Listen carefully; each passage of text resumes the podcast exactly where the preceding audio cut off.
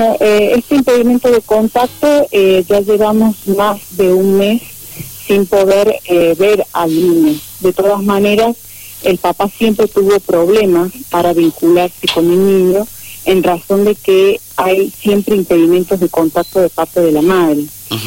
Con decirle que ya hay nueve denuncias realizadas en el sistema y ya esto está en manos de la justicia penal, está actuando el fiscal correccional. Eh, ¿Por qué ha tenido que ser así? Porque de esta manera eh, ponemos la ley de impedimento de contacto, porque si no estamos vulnerando también los tratados de derecho internacional del niño, en el cual el padre y la madre tienen derecho a comunicación y visita con el niño. El padre desde el momento que tuvo que retirar al niño, ya ahí hubo distintos eh, momentos de implicancia, que siempre tuvo que estar acompañado por mí, hasta por una escribana, para poder retirarlo al niño los días que le correspondía y en los horarios que le correspondía, según el acuerdo homologado y con sentencia firme. Ah. Y también notificados a ambas partes.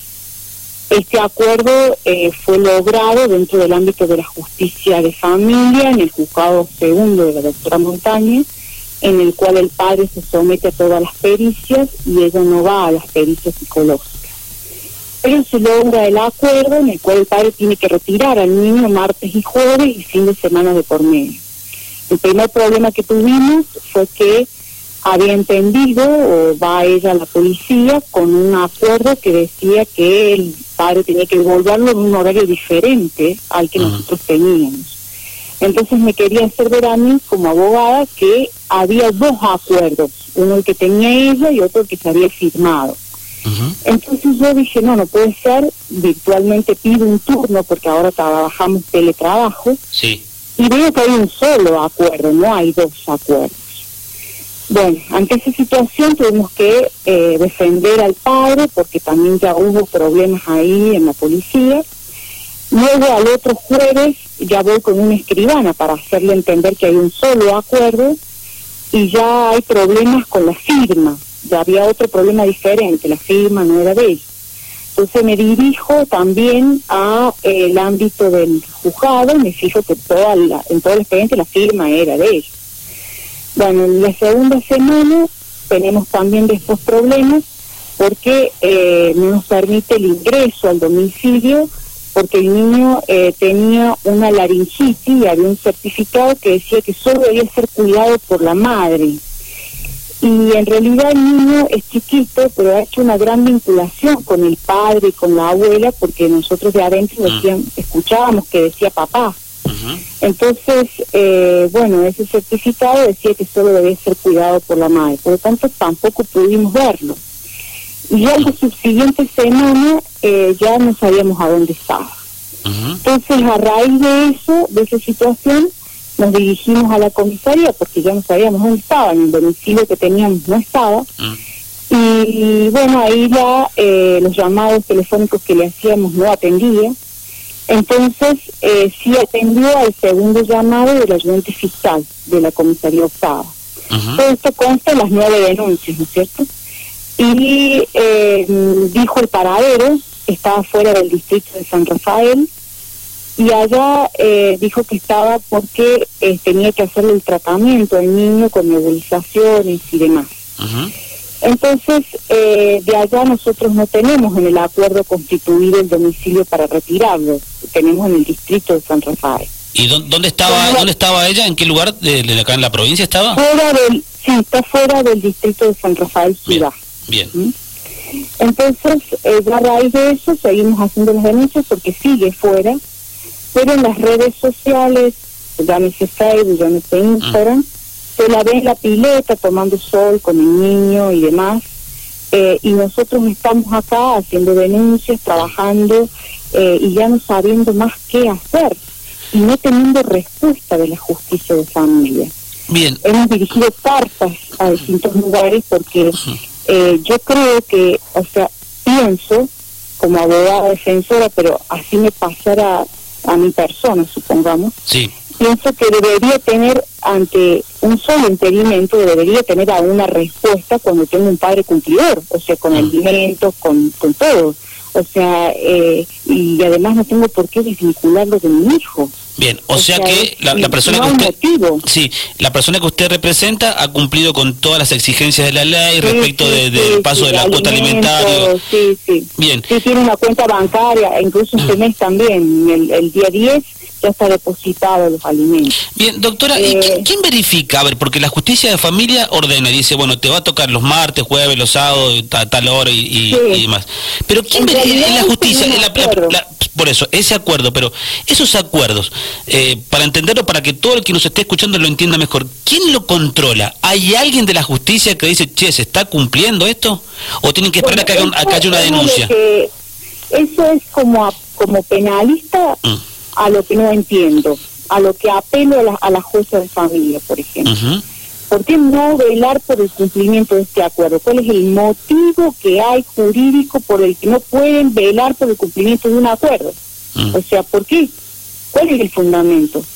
Yo creo que cuando nosotros tenemos un caso penal o cualquier cosa, o dentro del ámbito penal o dentro de otro ámbito, hay jueces que velan por el cumplimiento de esa sentencia. Claro, por eso le preguntaba. Entonces yo acá quiero saber por qué no se puede velar por el cumplimiento de una sentencia que está homologada y que hay un acuerdo. ¿Por qué tenemos que llegar a estas nueve denuncias? ¿Por qué tenemos que sufrir esto? ¿Por qué hay que sufrir un padre esto? No solo un padre, estoy diciendo que está sufriendo unos abuelos y una abuela con cáncer. O sea, imagínate con esta situación. Mm. O sea, llevábamos más de un mes con este sufrimiento. O sea, porque yo ante el primer impedimento de contacto creo que como abogada resolvería algo. Algo. ¿Hace, ¿Hace cuánto que no toma contacto con el chiquito, el papá? Hace más de un mes. Y llevamos nueve denuncias. Nueve denuncias. Hemos dirigido nueve cartas a distintos lugares para que nos ayuden y hemos recurrido a ustedes porque realmente ya no podemos más, ya no sabemos cómo alternar las circunstancias para poder llegar a tener una respuesta. ¿Sí? Y apelar esas respuestas en términos. No podemos estar esperando 20 días para una respuesta, porque 20 días son dos semanas de un padre que no ve a su hijo. O sea, estamos vulnerando tratados internacionales que dicen que media hora es importantísimo en la vida de un menor. Eh, no, no, no, no, no, no, puedo entender. ¿Se ha, se ha cortado la, ¿Se ha cortado la comunicación entre el papá y la mamá del chiquito? Sí, en realidad, mm. o sea, eh, nunca fue buena la vinculación, mm. pero se logró este acuerdo y el padre eh, cumple y retiraba al niño y teníamos la posibilidad de hacerlo, pero hace ya más de un mes que no lo podemos hacer más. Entonces, ¿por qué no hay una resolución o un control? Cuando uno va a la policía solamente podés asentar una denuncia de que está pasando esto, nada más. ¿Y qué, fue lo último que lo último que dijo la mamá del nene al, papá o a usted como abogada? ¿Qué nada, fue? nada, nada. Nosotros llegamos a la casa y mm. no estaban. Mm. Había no había luz, eh, no había estaban las ventanas eh, mm. cerradas, el portón cerrado, tocamos y no había nada, no sabíamos el paradero del niño. Casi hago una denuncia por falta de paradero del niño hasta que la, al ayudante fiscal le contestó el teléfono y le dijo dónde estaba. Pero nosotros no tenemos ese domicilio para ir en el acuerdo. Y tampoco podemos empezar a tener nuevamente una comunicación por videollamada, mm. porque por derecho el padre tiene derecho a verlo al niño y a retirarlo y que tenga comunicación también con sus familiares directos, que es su madre y su abuela. Seguro. O sea, hay vínculos también que respetar que son los otros también. Pero en este momento, en este momento el, papá sabe dónde, cuál es el domicilio del nene o no lo sabe. No, ahora ya lo sabemos, mm, pues gracias al ayudante fiscal de la octava. Bien. Y que lo hemos visto en Facebook, en mm. Instagram, que están con una pileta. Eh, Bien. Eh, sabemos, pero nosotros no tenemos en el acuerdo fijado ese domicilio. No podemos ir a retirarlo allá. Claro, Por otro lado, no es la circunstancia de cumplimiento. La circunstancia de cumplimiento es que se debería cumplir, o sea, si nosotros tenemos una ley y un acuerdo firmado. Y usted tiene un acuerdo firmado, debe cumplir la ley. O sea, la ley dice que se cumple en tal domicilio, se cumple en tal domicilio. Yo no sé por qué están mudando de domicilio. O sea, es, es, la, situación así. Si la, si la, si la, persona se, se muda, ¿no? Se va del domicilio que está asentado en ese acuerdo, ¿no? Y que, que figura en ese acuerdo, tiene que avisarle a la justicia, me voy, voy a estar en tal lugar. Por supuesto. Tiene que dar lugar a una, en el expediente al denuncio de nuevos domicilios. Es así. Bien. Es así. Y más cuando tenés hijos menores. Es así. Porque vos no los podés desvincular. No sos dueño de tu hijo ni de las relaciones de los hijos. ¿Qué edad tiene el chiquito? tiene derecho a estar con el padre y la madre. Sí, seguro. ¿Qué edad, ¿qué edad, qué edad tiene el, chiquito? Tiene menos de un año. Eh, bueno, un momento digo de respecto de, de, si quiero le puedo pasar para que hable con el padre de la parte emocional bien para que él, para que vea la circunstancia del padre eh, cómo se encuentra bien doctora cómo hemos cumplido. Les mm. pedimos que nos apoyen porque realmente ya eh, no sabemos qué hacer. Estamos trabajando dentro de varios mm. recursos en la parte de, penal y bueno, eh, llegaremos hasta la corte si eso es necesario. Bien, a ver. Eh, muchas gracias por su tiempo. Gracias, doctora. Ya hablamos con el, con el papá. Gracias, muy amable. Hasta luego. Hasta luego. Hola. Hola. Sí, ¿qué tal? Este, ¿Tu nombre? ¿Cómo te va? Eh, Fernández es mi nombre. ¿Cómo? Fernández. Bien. Eh, de este lado te saluda Silvio Barroso. Eh, Mucho gusto, sí. ¿Y cómo, cómo, es, cómo es, cómo fue, sin meterme en la intimidad, pero para conocer también cómo fue la relación con, con la mamá de, de, tu nene? Este, ¿Ustedes eh, fueron, fueron pareja, fueron novios, fueron matrimonio en algún momento? Eh, nosotros fuimos pareja en un momento. Eh, eh, al momento de la concepción del bebé, nosotros no estábamos en pareja. Bien. inclusive ella estaba por irse a vivir fuera del país, a otro país. ella se va fuera del país y, ya cuando ella se va de viaje, ya estaba embarazada, ¿sí? ella vuelve a, Argentina con tres meses de embarazo. ya en todo el proceso ya de lo que es el embarazo, sinceramente eh, lo, sufrí mucho porque es mi primer hijo y no pude estar presente en, todo el embarazo. Eh, para serte más sincero, simplemente pude ver la primera ecografía de mi hijo. Hasta el día de hoy que no tengo no tengo ideas de, las ecografías, nunca pude verlo.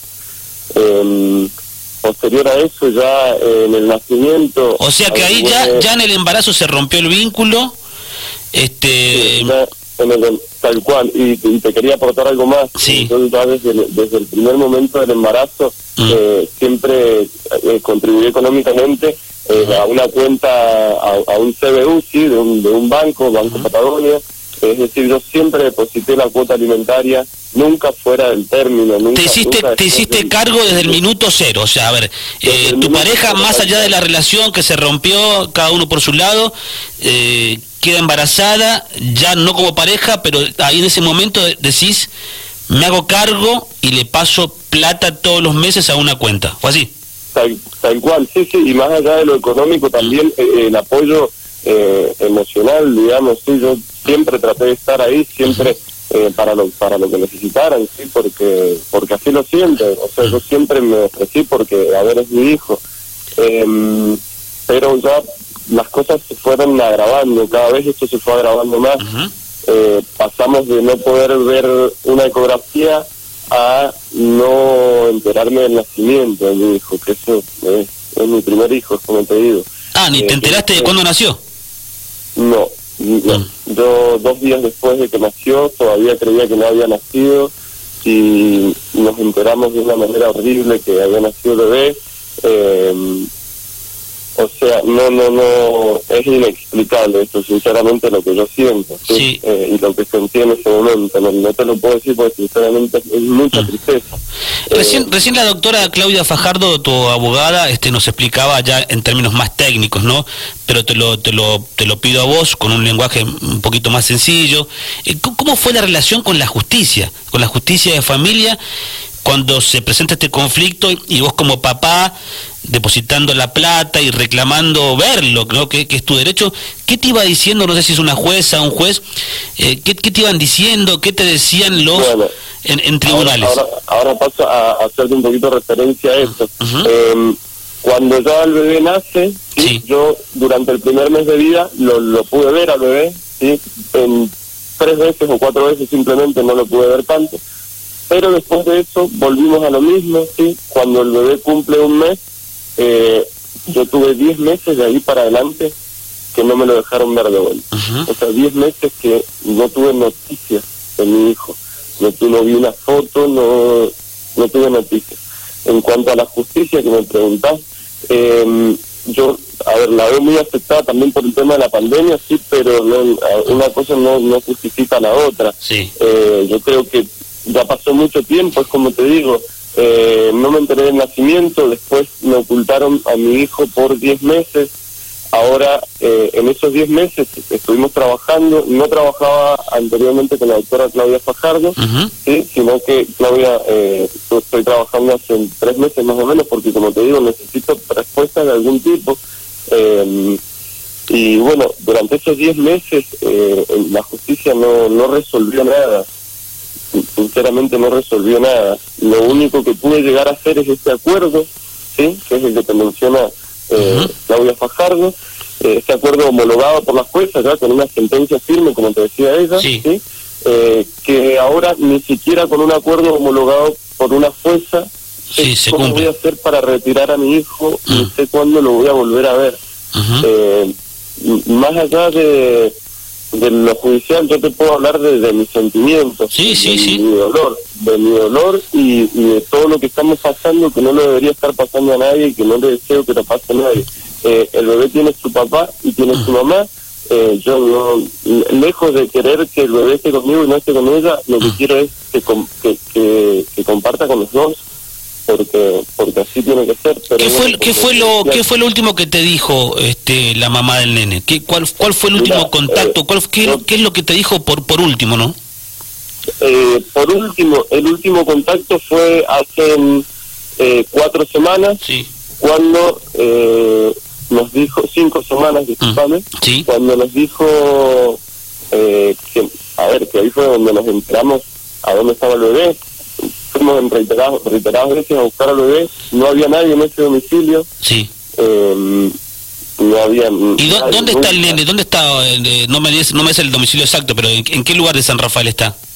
Eh, es pasando pasando Santo de las Rosas. Bien, en Cañada Seca. Es- eh, sí, más lejos te diría todavía. Bien. Eh, es- está fuera del- del radio céntrico, por lo menos, digamos, Sí. o no céntrico, pero está fuera de la ciudad también. Bien, bien, bien. Y, y en las publicaciones, que como te mencionaba Claudia anteriormente, Sí. yo no lo, no lo veo eso porque yo no, no tengo en ningún lado a la mamá del bebé, ¿sí? Eh, por temas por temas judiciales para evitar nuevos conflictos. Bien, pero ¿qué fue lo Eh, último que te dijo entonces la mamá? ¿Qué, qué, qué fue lo último? Lo, que... lo último que lo último que nos dijo es que no nos que no nos podía dar al bebé directamente Eh, con un certificado de como te mencionó Claudia de cuatro de Ah. cuatro días tenía un certificado que finalizaba el 29 del mes pasado ese Ah. certificado Eh, y bueno y hasta ahora sin noticias sin Bien. ningún tipo de noticia Por último- la, la última sí Te- Por último te pregunto, estamos ahí apretaditos de tiempo, vamos a seguirlo el caso de cerca. Este, ¿Tenés contacto con el resto de la familia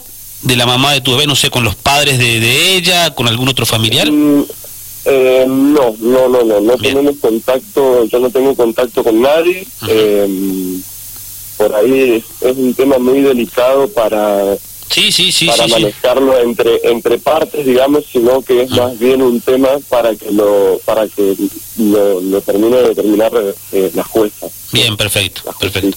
Bueno, a, la- a la Eh, espera de, de tener una respuesta. ¿Qué, qué, qué edad tenés? Yo tengo 23 años. Bien, imagino tus viejos también, ¿no? La, Sí, mi viejo es su primer nieto. Eh, Imagínate cómo lo aman y cómo lo esperan. Eh, es es un, mucho dolor. Sí, me mucho imagino. dolor. Bueno, te, te, te agradecemos por el contacto. Vamos a ver que, cómo sigue este tema con la producción. Vamos a ver si averiguamos por otro lado. Te, te mandamos un abrazo. Gracias por el contacto. Dale, yo te Saludos. agradezco muchísimo a vos que, me hayas dejado este espacio a mí para compartir lo que me está pasando y bueno, eh, aconsejar a cualquiera que le esté pasando lo mismo que no dejen de luchar, o sea, yo no voy a dejar de luchar en ningún momento por mi hijo y voy a hacer todo lo posible para estar con él.